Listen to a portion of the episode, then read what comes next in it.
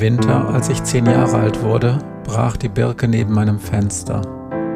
Es war im Februar und es war der Tag, an dem ich meine besten Freunde verlor. Im Moor, ein Hörbuch-Podcast von Matthias Kleimann. Lesung und Musik Matthias Kleimann.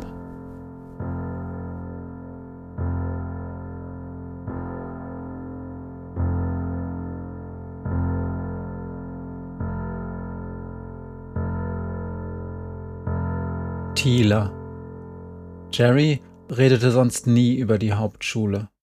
Ich hatte keine Ahnung, ob sie gut war oder Schwierigkeiten hatte und ob sie sowas überhaupt interessierte.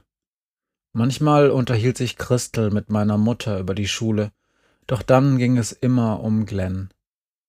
Jerry hatte auch nie Freunde aus ihrer Klasse zu Besuch. Entweder war sie allein oder sie machte was mit Glenn und mir. Aber einmal im letzten Jahr war sie abends bei uns an der Haustür aufgetaucht. Ich öffnete die Tür und wunderte mich, weil sie sonst nie ohne Glenn kam. Sie sagte nur, ist deine Mutter da? und stürmte sofort an mir vorbei zu Mama ins Wohnzimmer. Ich hörte, wie Jerry Hi sagte und Du warst doch früher fast mal Lehrerin, oder? Meine Mutter hatte irgendwann mal studiert aber sie wurde dann doch nicht Lehrerin, sondern dreimal Mutter und Arzthelferin bei meinem Vater in der Praxis. An diesem Abend stand sie im Wohnzimmer am Bügelbrett und unterhielt sich mit Sebi, der herumrannte und Indianerhäuptling spielte. Jerry, was ist denn los? fragte meine Mutter, und Jerry stand erstmal nur schnaubend im Wohnzimmer, während sie eine Papierrolle umklammert hielt und Sebi mit dem Finger drohte. Sebi wollte nämlich, dass sie einen Büffel spielte, und er hatte bereits mit seiner wenig indianermäßigen Holzarmbrust auf sie angelegt, die er von unseren Verwandten aus der DDR geschickt bekommen hatte. Vorher musste ich die ganze Zeit Büffel sein und war schon ziemlich genervt, weil ich eigentlich nur auf dem Sessel sitzen und Agentin mit Herz gucken wollte. Jetzt lief gerade Werbung. Ich hab mal Lehramt studiert, stimmt, versuchte es meine Mutter noch einmal. Sport und Geographie. Brauchst du Hilfe für die Schule oder was? Jerry knallte das Papier auf das Bügelbrett und rollte es auseinander. Kennst du dich mit Kunst aus?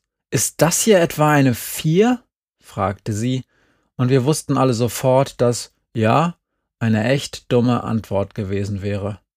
Meine Mutter beugte sich über das Bild. Ich erkannte es sofort. Jerry hatte Thiele, die Anführerin der königlichen Wache von Grayskull, gemalt.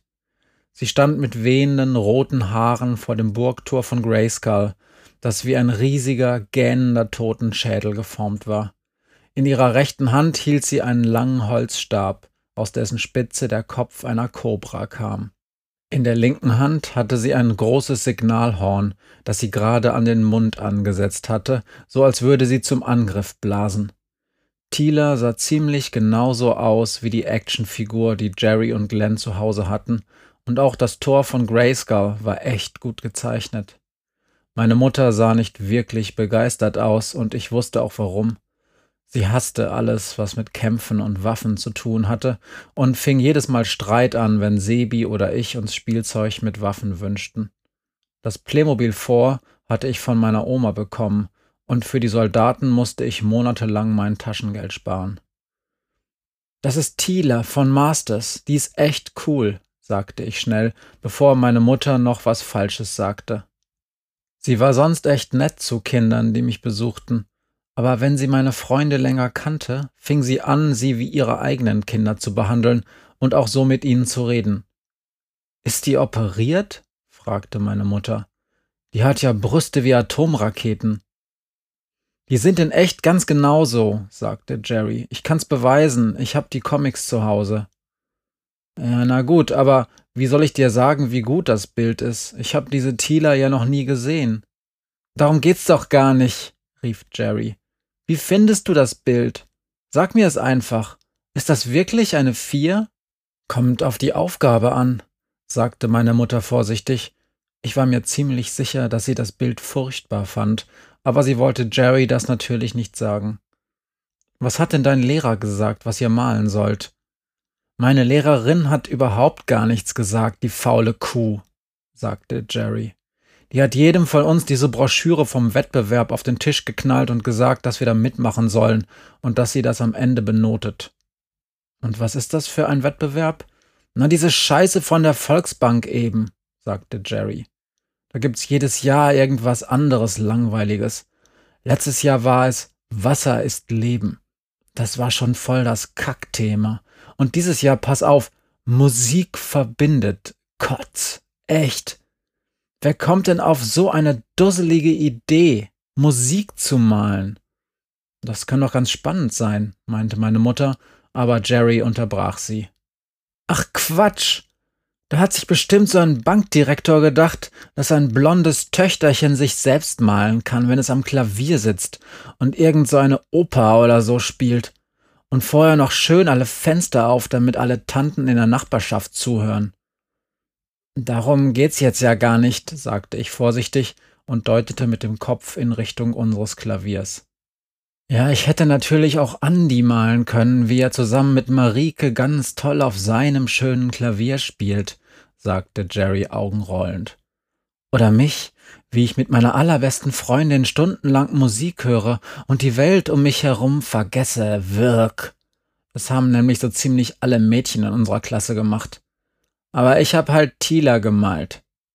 Ja, gut, sagte meine Mutter. Ja, genau, sagte Jerry und das ist auch total künstlerisch, weil Tila nämlich eigentlich gar kein Signalhorn hat. Aber es wäre gut, wenn sie eins hätte, denn dann könnte sie mit dem Horn zur Verteidigung von Grayskull blasen, wenn Skeletor angreift. Guck hier, aus dem Tor von Grayskull kommen ganz hinten schon die anderen Kämpfer raus. Man at Arms und He-Man und dahinter Fisto. Okay, die erkennt man nicht gut, weil die so klein sind. Verstehe, sagte meine Mutter und sie sah aus, als wollte sie es wirklich verstehen. Und warum hast du dann nur eine Vier bekommen?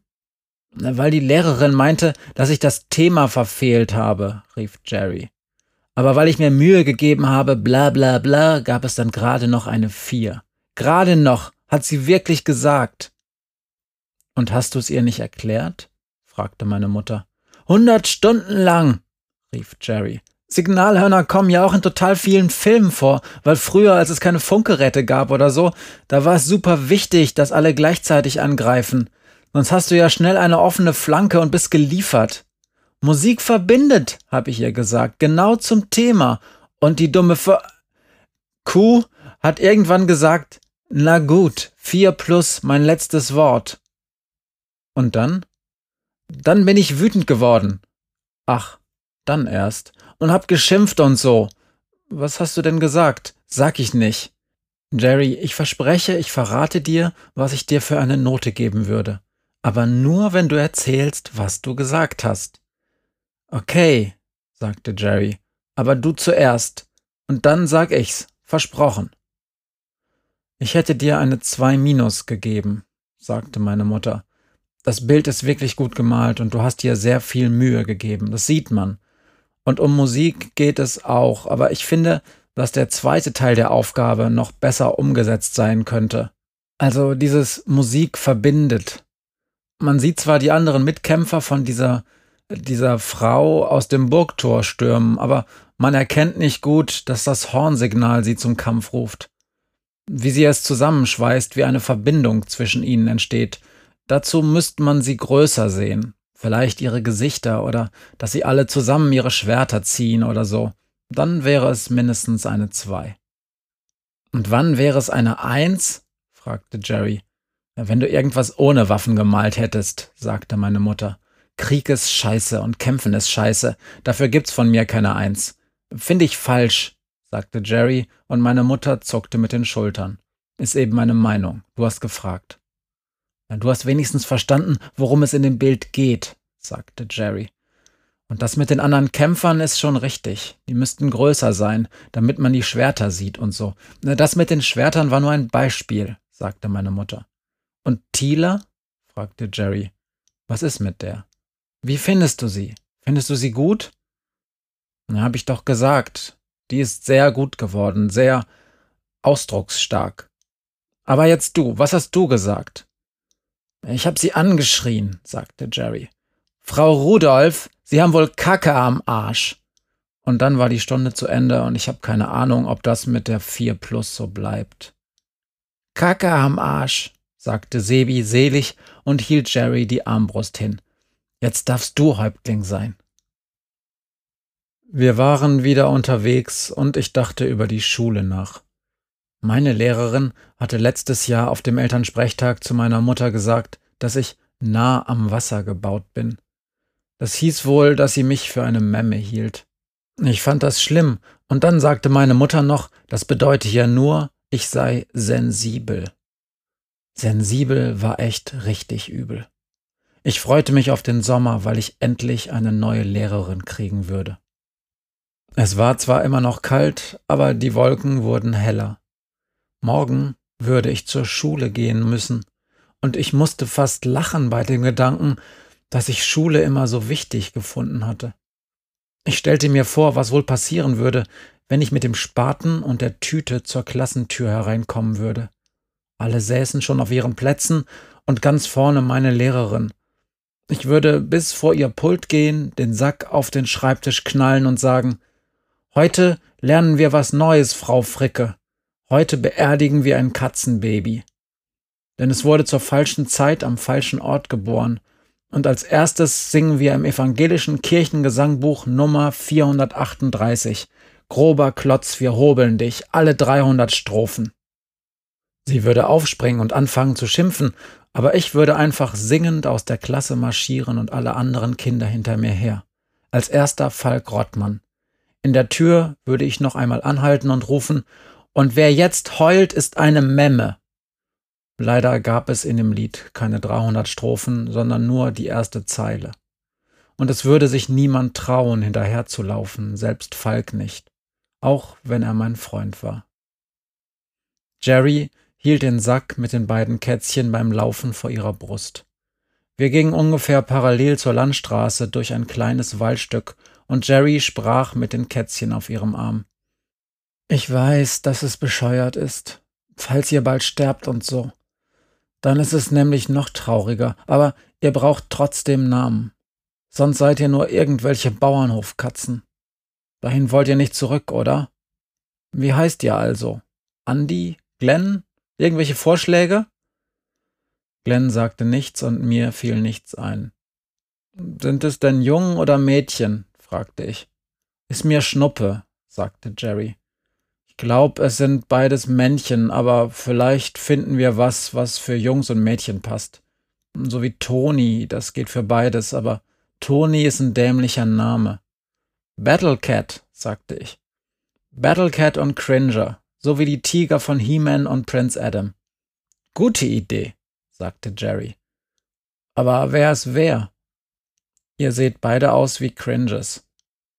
Meine Katze nenne ich vielleicht Aslan, sagte ich. Wie in den Narnia-Geschichten. Kenn ich nicht, sagte Jerry. Glenn, du? Glenn ging hinter uns und schüttelte den Kopf. Wieso gibst du einer toten Katze einen Namen? fragte Jerry. Damit ich mich leichter erinnern kann. Ich kann's auf meiner Karte einzeichnen, wenn ich sie begraben habe. Ist Aslan ein Jung- oder ein Mädchenname? fragte Jerry. Jungname. Der Löwe Aslan ist der Schöpfer von Narnia. Ich glaub, ich hab da unten nichts gesehen, sagte Jerry. Zwischen den Beinen, meine ich. Kann gut sein, dass sie ein Mädchen ist. War. Dann weiß ich auch nicht.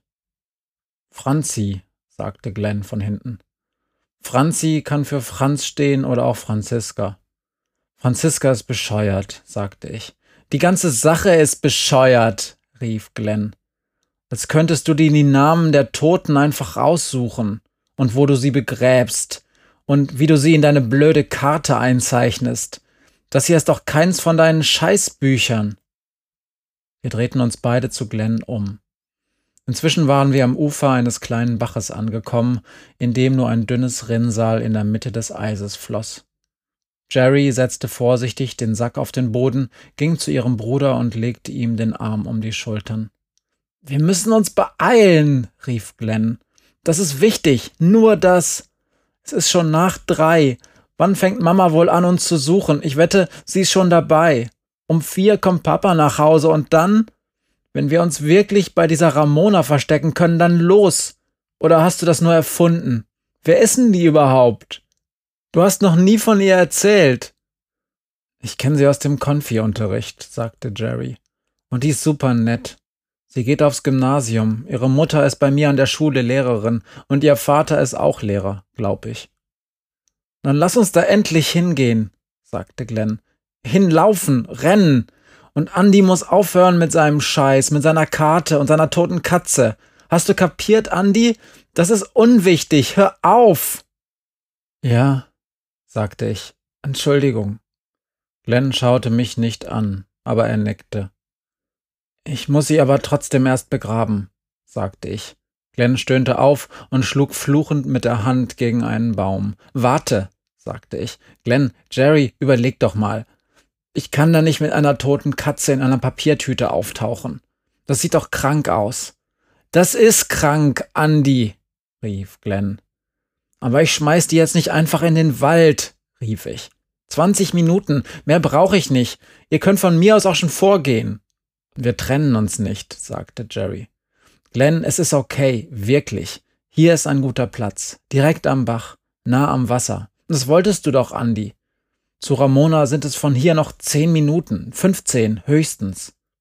Das schaffen wir. Sonne wäre schön gewesen. Am Ufer gab es eine flache Stelle, doch der Spaten war stumpf, der Boden hart und ich ein schlechter Gräber. Len und Jerry saßen auf einer großen Wurzel und Jerry fütterte die Kätzchen. Als Cringer genug getrunken hatte, bat ich Jerry, mich kurz abzulösen, denn die Hände schmerzten mir. Der Tee war nur lauwarm, doch Battlecat trank gierig. Nichts lief nebenher. Ich konnte sie jetzt unterscheiden. Cringer hatte eine weiße Stirn, bei Battlecat zog sich das Tigermuster bis zur Nase und unter seine Augen. Ich wusste nicht, dass Kätzchen blaue Augen hatten. Auch seine Brust war grau getigert, bis auf einen kleinen Streifen direkt an seinem Hals. Bei Cringer war die Stelle weiß. Als wir fertig waren, setzte ich Battlecat zurück in den Sack, in seinen Handschuh zu Cringer, auch wenn ich ihn gerne noch auf meiner Hand behalten hätte. Er war warm und meine Hand seit langem schon eiskalt. Das Loch war immer noch kaum tiefer als ein Schuhkarton und ich löste Jerry wieder ab. Es sollte noch viel tiefer werden, denn ich musste ja die Tüte mitbegraben.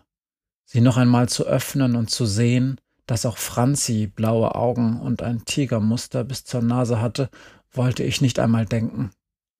Mit dem letzten Spatenstich holte ich einen Haufen große weiße Engerlinge aus dem Boden. Ich wusste, dass sie Franzi nicht zu nahe kommen würden, denn sie fraßen Wurzeln und kein Aas. Die braune Papiertüte mit dem M aus grünen Balken auf der Vorderseite faltete sich eng um Franzi, als ich sie ins Erdloch legte und mit der ersten Erde, mit den Engerlingen und ein paar Steinen die Ränder beschwerte. Die Blümelein, sie schlafen schon längst im Mondenschein. Was für ein beschissener Text für ein Katzenbegräbnis, summte ich. Es war, als ob die schwarzen Augen lächelten, als hätten sie einen Witz gehört, den sonst niemand verstand, denn das Köpfchen nickte nicht, nicht auf seinem Stängelein und auch nicht tief im Dunkel in der Tüte, sang ich. Es gab nur Erde und die weißen Engerlinge, die im Winter schliefen bis sie dem Blütenbaum im Frühjahr an die Wurzeln krochen und von unten anfingen zu fressen, während er noch säuselte. Vielleicht gab es keine Träume, sondern nur dies dunkle Säuseln, immer wenn das Denken leise wurde, flüsterleise und verstummte.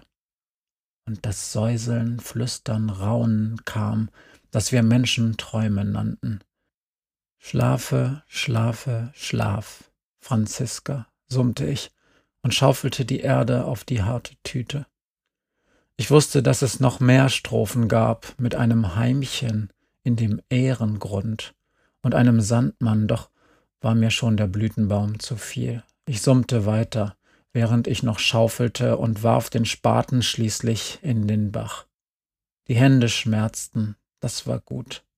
Sie waren warm geworden von der Arbeit und ich nahm den Sack mit Battlecat und Cringer in die Arme und setzte über den Graben auf die Stelle zu, wo hinter einem langgestreckten Feld die Straße einen weiten Bogen machte. Glenn und Jerry folgten, ohne Fragen, auch wenn ich inzwischen ahnte, dass nur ich es war, der den Spuren auf der Erde folgen konnte, weil nur ich sie sah. Die anderen folgten mir den ganzen Weg zur Straße, duckten sich wie ich in einen tiefen Graben, als ein blauer Fiat herankam, einen Augenblick lang langsamer zu werden schien und dann beschleunigte. Überquerten, so wie ich, die Straße und zwängten sich hinter mir in eine große Pferdekoppel, wo ein Mädchen hoch auf einem Schimmel saß und in leichtem Trab den Zaun entlang ritt. Jerry rief mir etwas zu, was ich nicht verstand, und darum blieb ich stehen und wartete auf sie. Sie nahm mir Battlecat und Cringer ab und zeigte auf das Mädchen. Andy, Glenn, das ist sie! Sie winkte Ramona zu und eilte ihr entgegen. Glenn hockte sich neben mich auf den Boden. Das war unglaublich, sagte er, dass du ihn so früh gesehen hast.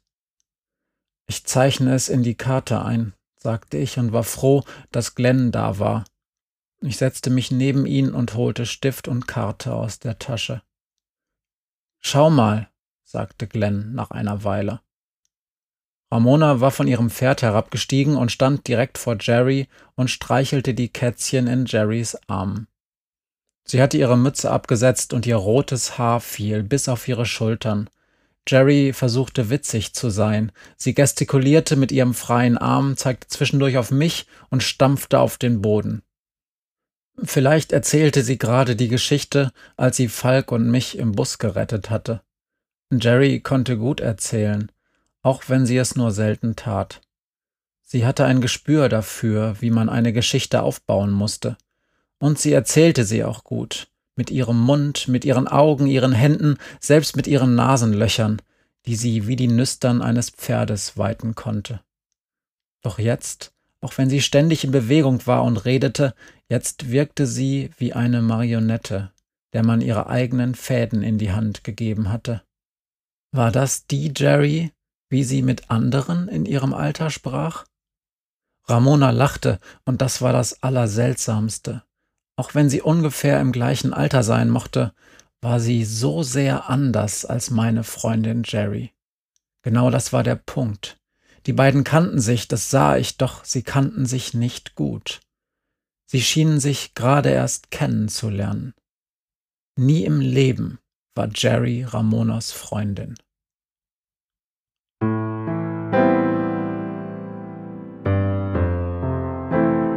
Das war im Moor Teil 12. Text, Musik und Sprecher Matthias Kleimann.